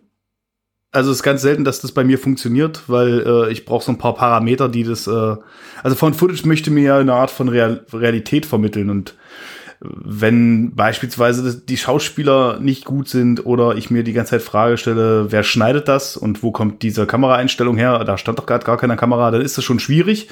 Das hat der Film auch, finde ich. Der ist relativ inkonsequent äh, in seiner Nutzung von Kameraeinstellungen und so weiter und so fort. Aber der ist, wie ihr sagt, auch gleichzeitig sehr effektiv. Das Ding mit dem Aufzug zum Beispiel war sehr geil, weil der sich ja davor in diesem, in diesem Haus, äh, in ihrer Wohnung noch bestimmt fünf Minuten Zeit gibt, äh, diese, diesen, diese Situation aufzubauen. Da hat er mich so ein bisschen an, an PT erinnert, so an das Game. Ähm, das macht er echt gut. Ich hätte mir tatsächlich aber am Ende gewünscht, das wäre ein straighter Film ohne diese Found-Footage-Elemente gewesen oder vielleicht nur teilweise, dass man teilweise so die, die, diese Handkamera nutzt, wie, weiß nicht, wie bei Descent, wo sie da in dieser Höhle sind und man ja auch bloß äh, immer nur so Parts aus dieser, aus dieser äh, VS-Kamera da mitbekommt. Das hätte dem Film, glaube ich, noch besser getan, ähm, weil ich fand, der Grusel, der war doch, ja, der war okay, war, war gut aufgebaut, war aber eher generisch. Ich fand das Drama zwischen ihr und der Tochter, was vielleicht daran liegt, dass ich Vater bin, fand ich viel interessanter und hat mich viel mehr mitgenommen. So, äh, da war der Film stark. Der war in diesen zwischenmenschlichen Momenten war der stark. Ähm, mein Problem war auch, was du sagst, die Zeitachsen. Ich habe, äh, ich weiß nicht, habt ihr den Film auf Englisch geschaut? Ich habe ihn am Anfang im O-Ton geschaut. Ja, Und, Genau. ähm, und hatte dann aber irgendwie so ein bisschen Probleme und habe ihn dann tatsächlich irgendwann mal auf Englisch geswitcht, was ich nicht wirklich geil fand. Aber ich habe ihn dann doch ein bisschen besser verstanden, muss ich halt sagen. So ging es mir auch. Äh, Ich habe auch geswitcht. Äh, Die Synchro ist furchtbar, äh, die englische, aber äh, es war vielleicht auch zu spät. Also wir haben, glaube ich, dann wahrscheinlich auch nach dem ersten Akt geswitcht. Da war dann das meiste an Plot schon äh, erzählt. Äh, es war dann ein bisschen schwierig reinzukommen. Aber dennoch, ich sag mal, das ist äh, ein effektiver, kleiner Found-Footage-Film, der jetzt nicht für mich nicht äh, an, an Blair Witch Project rankommt, der für mich immer noch der reale Found-Footage-Film schlechthin ist. ähm, oder an, an Rack oder die VHS-Sachen. Aber wenn man Bock auf solche, auf, auf diesartige Filme hat und ein paar Sachen einfach nicht hinterfragt, dann ist das schon, ist das schon äh, geiler äh, Asia-Horror. Aber was fandest hm. du denn an der Inszenierung ähm, inkonsequent? Also das, ich habe auch, ich habe immer ein Problem mit gewissen Sachen, so wie hieß der Katakomben? Down Below? Katakomben, mhm. ja. ja. Wo ich mich halt gefragt habe, da sieht man ja einmal, wie eine Kamera wirklich verschwindet. Aber man hat diesen, deren Kamerabilder ja vorher gesehen. Also da habe ich mich halt gefragt, wie soll das denn funktionieren? Also wenn ja, man jetzt wirklich das, das einfach mal logisch ja. betrachtet. Ja. Ähm, ich weiß, es ist nicht so das Ding, ne? Aber bei Blair Witch war die, sag ich mal, die Grundvoraussetzung, okay, wir haben das Videomaterial dieser drei verschwundenen Studenten, haben wir gefunden mhm. und haben es chronologisch zusammengesetzt, sodass die Geschichte für uns einen halbwegs Sinn ergibt. Ja. Das fand ich plausibel, das war halt irgendwie sinnig erzählt. Ja. Und viele Found-Footage-Filme haben meiner Ansicht nach im Laufe der Jahre so ein bisschen außer Acht gelassen, dass da ja eigentlich jemand ist, der eben dieses Material gefunden hat und nochmal neu oder überhaupt zusammenmontiert hat. So. Ja. Mhm. Aber das lassen die meisten Found-Footage-Filme jetzt auch einfach runterfallen oder machen es am Ende erst klar. Also Blair Witch hat es ja quasi am Anfang schon mehr oder weniger klar gemacht, beziehungsweise durchs Marketing. Und ich glaube, das kannst du halt auch nur ein einziges Mal machen. Also wenn jetzt ein Found-Footage-Film sagt, hey, wir haben hier Material gefunden, ganz schön creepy, das geht halt, glaube ich, nicht mehr. Also es hat Blair Witch leider so ein bisschen verbrannt quasi dadurch. Also, dass überhaupt Found-Footage-Filme in der Frequenz oder in der Menge überhaupt existieren können, obwohl sie ja immer diesen Vergleich mit Blair Witch standhalten müssen. Also, welche Genre gibt's noch, wo du alles auf einen einzigen Film runterbrichst. Selbst bei Zombie-Filmen brichst du ja nicht alles auf Dawn of the Dead runter, sondern eher auf Romero und seine Filme. Aber bei Found Footage, sagt mir ein Gespräch über Found Footage, was ohne Blair Witch auskommt. ja, ist halt schwierig, weil das halt so ein, ja. äh, so ein Gimmick ist, was nur einmal funktioniert. Ja, ja. So, das ist halt, ja. ist halt einfach so. Wobei es vor Blair Witch ja auch, äh, weiß ich nicht, ein Cannibal Holocaust gab und so weiter. Also diese Idee, ja der, der Mockumentary oder des dokumentierten Materials, was echt sein ja, soll, klar, da also, auch nichts Neues. Ja. Aber ich finde halt Blair Witch beispielsweise, wenn du den heute ein junges Publikum zeigst, die langweilen sich, glaube ich, zu Tode. Die sind Klar. einfach diese Jumpscares, diese Sounds, ja. dieses, ja, dieses, die, dieses, diese Überkompensation mit, äh, mit äh, Eindrücken schon fast gewöhnt von, von Footage, dass eine Kamera ständig wackelt. Blair Witch ist mhm. ja total entspannt, so, ja. ja. Und das macht ihn eben auch, finde ich, so real. Auch die Drehbedingungen waren ja sehr, sehr realistisch. Das ist so ein Gag, den kannst du nur einmal bringen. Nee, hier fand ich, äh, weil du fragst, Schröck, hier fand ich ja tatsächlich, hin und wieder waren Kameraeinstellungen da, wo ich mich eben gefragt habe, wo kommt die Kamera her? Ein Beispiel jetzt mal wäre, wo die da mit dem Mädchen in diesen Schrein geht und diese Kröten da mit Haaren füttert. Mhm. Da geht sie mit einer Kamera rein, die sie sich mhm. ins Gesicht hält und die schieben, die anderen schieben eine Kamera unter der Tür durch. Genau.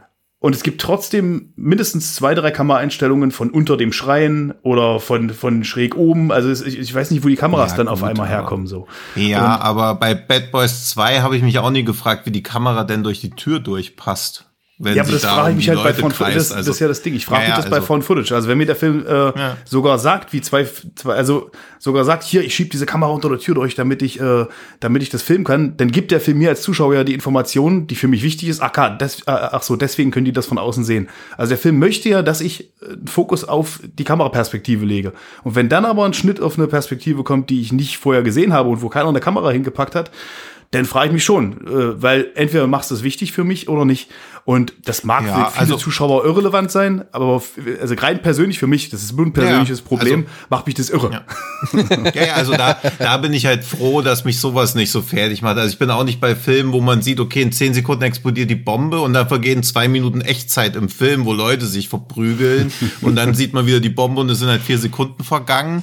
Das ist bei mir auch. Das ist ja auch geil. okay.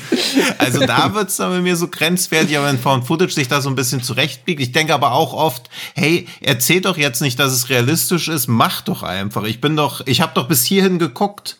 Also mhm. jetzt werde ich auch nicht mehr ausschalten. Ja. Also das ist mir, wenn nach 70 Minuten mir immer noch erklärt wird, warum jetzt Found Footage Atmosphäre ist, das brauche ich auch nicht mehr so unbedingt. Aber pro 70 Minuten, 20 Minuten kürzer hätte auch sein können. Ja, ein bisschen kürzer hätte er sein können. Aber wir können doch einfach auf eineinhalbfache. Habt ihr den auf normale Geschwindigkeit geguckt bei Netflix? Naja, klar. Ja. Kein Wort verstanden, dann musst du auch noch. Mach doch nicht doppelte Geschwindigkeit. Aber gut, aber gut, dass ich mit so einem, dass ich ihn auf doppelter Geschwindigkeit geguckt habe, jetzt so einfach so durchkommen würde und ihr nicht sofort anfangen, mich steinigen zu wollen. Ich habe natürlich auch auf einfacher Geschwindigkeit geguckt. Aber ich gebe dir, ich gebe dir äh, recht, Urst. Ich muss sagen, dieses Drama oder dieser Albtraum, den Lee Ronan dann später mit ihrer Tochter hat, ja. Und diese, dieses, diese Situation von wegen, ey, um den Fluch zu brechen, darf die jetzt sieben Tage lang nichts essen. Ja. Ich, ich habe gedacht, Alter, hört bitte auf. Bitte, macht das jetzt weiter. Macht einen Zeitsprung oder macht einen Zeitraffer oder was weiß ich. Ich will mir das nicht angucken. Wie sie die Kleine, sag ich mal, zurecht gemacht haben, wie das kleine Ja. Mädchen spielt und auch wie Lee Ronan auf sie reagiert, beziehungsweise wie die spielt als Mutter. Das hat mir das Herz gebrochen. Also wirklich, ich wollte da nicht mehr zugucken. Ich habe ich hab wirklich inständig ge drum gebeten, also ähm, dass, dass, dass, dass das jetzt bald vorbei ist. So, dass der Film zu einem Ende kommt, damit ich mir das Elend nicht mehr angucken muss. Es ging mir wirklich an die Nieren. Vor allem, wenn sie dann noch hier das T-Shirt so hochhebt und du dann halt wirklich dann auch so Sachen siehst, so, wo ich gedacht habe, boah, Alter, ey, was, was eine fiese, fiese Situation. Ähm, der Regisseur sagt ja, er hat sich da aufgrund von mehreren Real-Life-Tragödien inspirieren lassen. Ne? Also es gab irgendwie wohl eine echte Familie, äh, die so ein bisschen ähm, sich da halt auch von diesem Sektenwahn hat äh, leiten und blenden lassen so. Und ähm, da muss ich aber dann auch sagen, das fand ich auch unangenehm. Das waren fiese, das waren, das hatte auch wieder so so Empty Man Vibes auf einer anderen, auf von der anderen Seite, von der tibetanischen Seite irgendwie.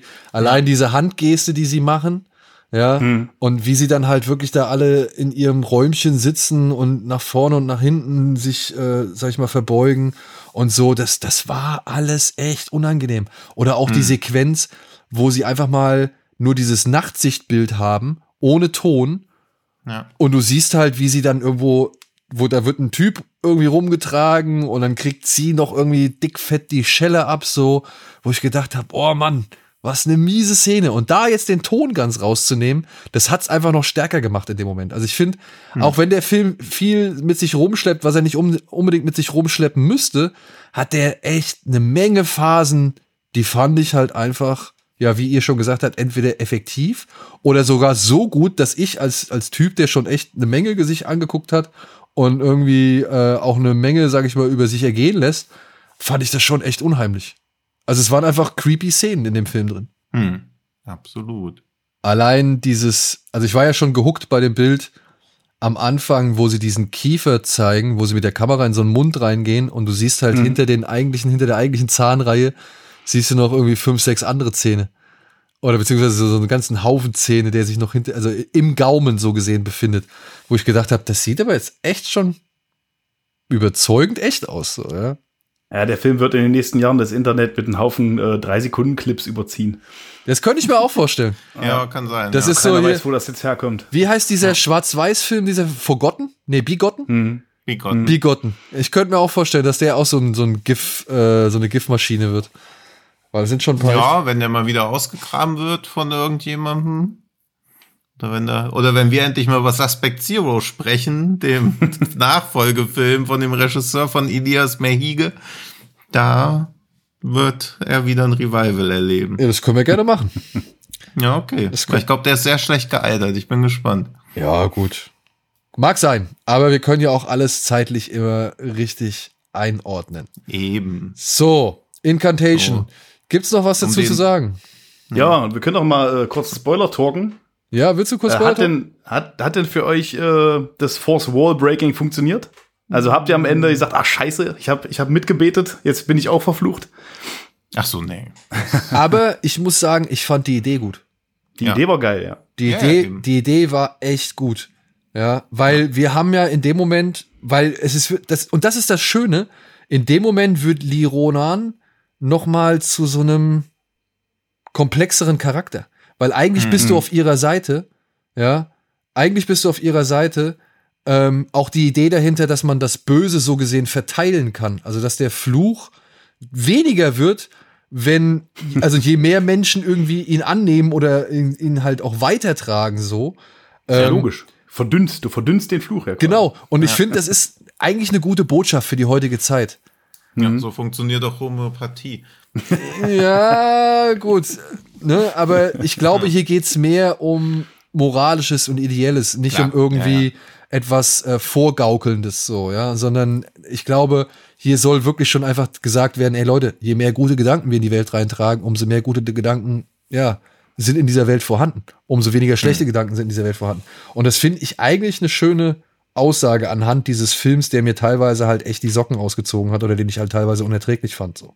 Hm. Und auf der anderen Seite ist es natürlich dann halt auch krass, dass eine Frau sagt, ey, ich verbreite das jetzt hier und am Ende hast du vielleicht sogar Pech und bist dann halt ebenfalls mit sehr, sehr wirklich ja, fiesen Konsequenzen bedroht oder von sehr fiesen hm. Konsequenzen bedroht.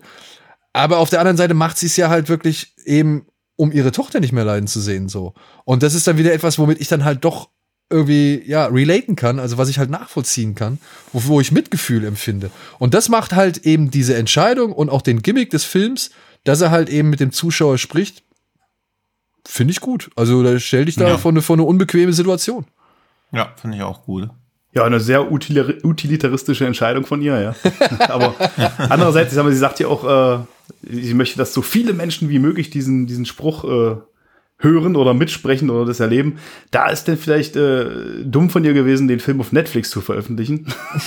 Weil da springen ja gerade sehr viele Zuschauer ab, ja.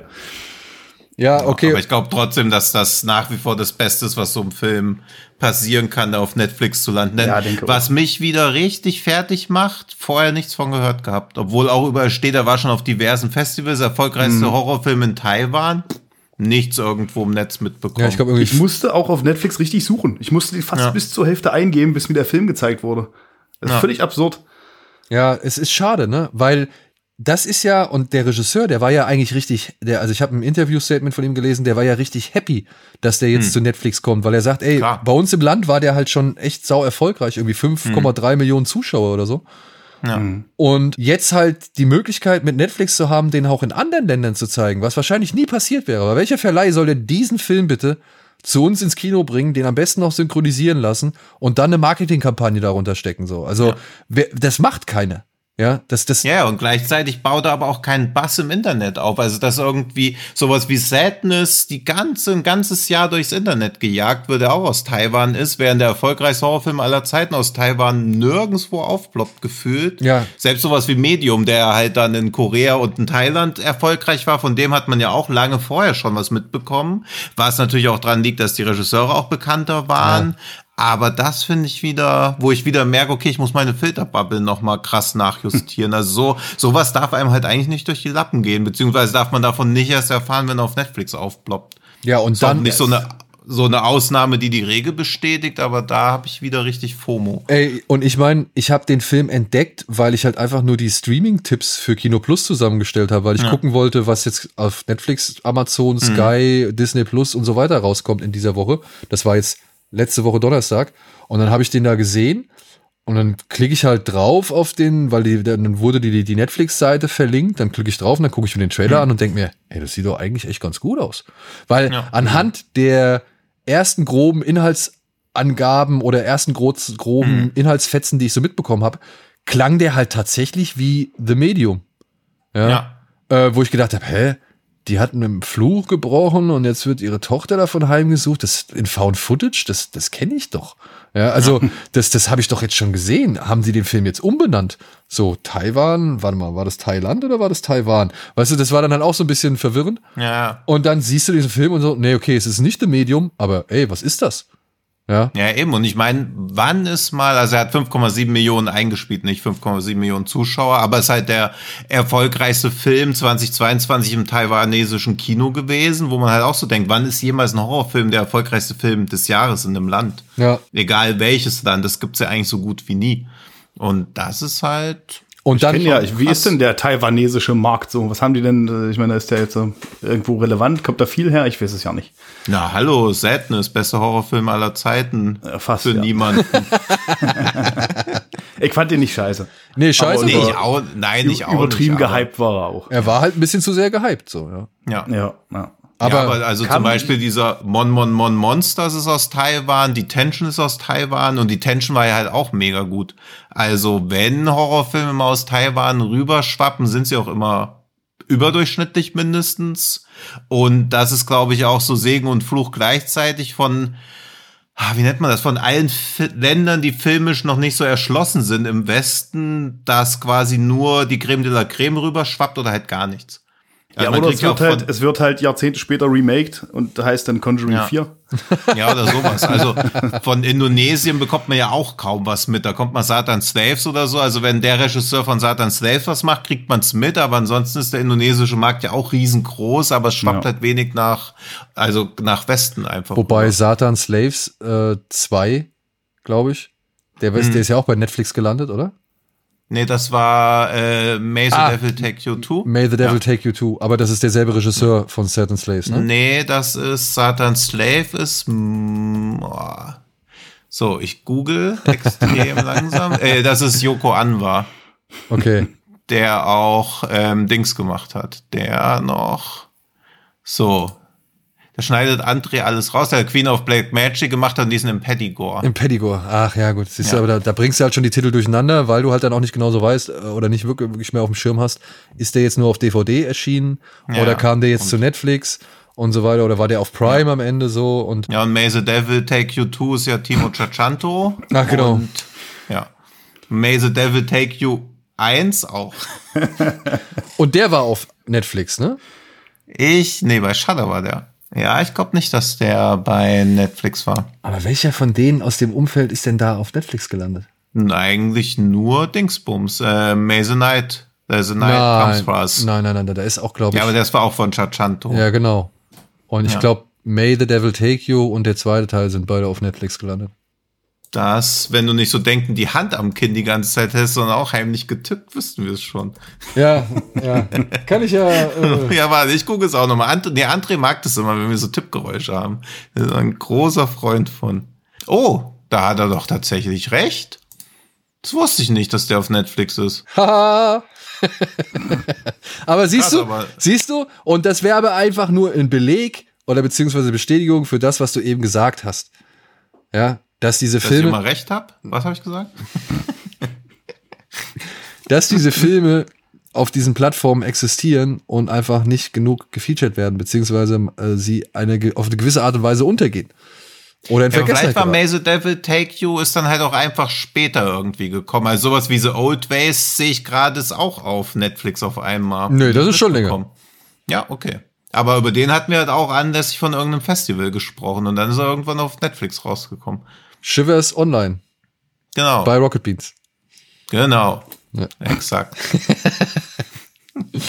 Gut, so. Abschließend sei aber auf jeden Fall gesagt, Incantation ist ein Film, ein Einkauf bei Netflix, der sich doch lohnt. Also der, Ja. den man schon mal empfehlen kann. Nicht der beste Film aller Zeiten, aber das wisst ihr ja, wenn ihr hier einschaltet, weil wir ja immer ein bisschen was zu finden oder finden und, und zu kritisieren haben. Aber trotzdem, so dafür, dass der aus dem Nichts kommt, dass man nichts über diesen Film wusste, ähm, hat er mich gut erwischt. Er macht viele Sachen echt äußerst spooky, effektiv oder halt unheimlich und unangenehm. Und ja, ist mir halt als Vater vor allem in gewissen Phasen an die Nieren gegangen. Und deswegen würde ich sagen, kann man sich echt mal anschauen, wenn man denn bereit dazu ist. A, entweder viele Untertitel zu lesen und das im O-Ton zu gucken oder eben halt sich eine eher grottige englische Synchro reinzuziehen. Ja, den kann man Ja. schon im O-Ton gucken. Wobei ich sagen muss, ich fand die Kinder in der englischen Synchro eigentlich ganz gut synchronisiert oder gemacht. Die hatten, die haben sie irgendwie halbwegs gut hingekriegt. Ja, es war sehr durchwachsen auf jeden Fall. Es ist nicht so schlimm wie Rack 1, da ist die englische Synchro richtig schlimm. Aber äh, ja, ging. Ich glaube, ich habe Rack, habe ich Rack schon mal auf Deutsch gesehen? Ich glaube nicht. Also Rack auf Deutsch ging gar nicht, fand ich. Dann habe ich es auf Spanisch gemacht und ich habe das auch für einen Podcast mit einem Kumpel äh, geschaut und der hat es dann äh, auf Englisch geschaut und hat mir gesagt, das musst du unbedingt dir mal geben. Und tatsächlich, die englische Synchro ist, ist noch eine Ecke beschissener als Deutsch. Also das ist wirklich ein absoluter krass. Witz. Ja, nee, habe ich glaube ich nicht. Also ich habe den glaube ich auch nur im Kino gesehen. Ja. Zu Hause nie wieder. Also selbst wenn ich ihn zu Hause gesehen habe, habe ich den auf Spanisch gesehen. Ja, es ist the, the only way to watch Rack.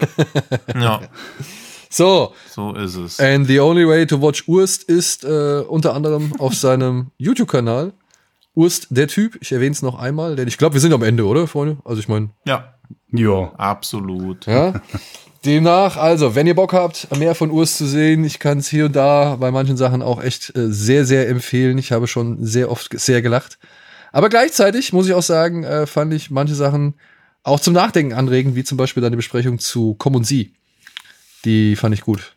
Ja, da, da bin ich ein bisschen aus der Haut gefahren. Ja. ja, und uns könnt ihr natürlich weiterhin auf allen Podcast-Plattformen eures Vertrauens hören und auch bewerten. Also wir wollen uns, wir würden uns äh, sehr freuen, wenn ihr gerne mal auf Spotify oder iTunes oder überall, wo es möglich ist, uns eine kleine Bewertung da lasst. Und ansonsten natürlich freuen wir uns, wenn ihr uns äh, bei den sozialen Medien folgt, auf Twitter, Instagram oder wo auch immer das möglich ist.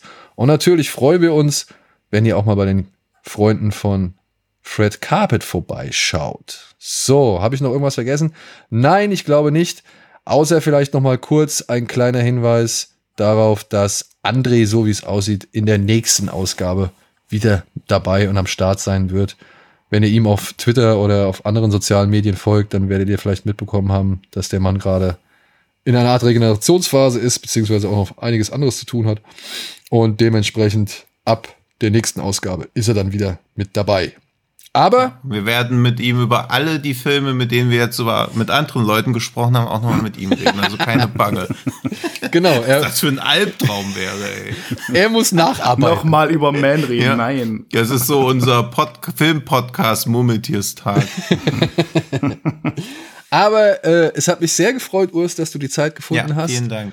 Und ja, äh, dich hier unserer lauschigen Runde mit angeschlossen hast. Das war auf jeden Fall sehr spaßig und äh, mindestens genauso gut.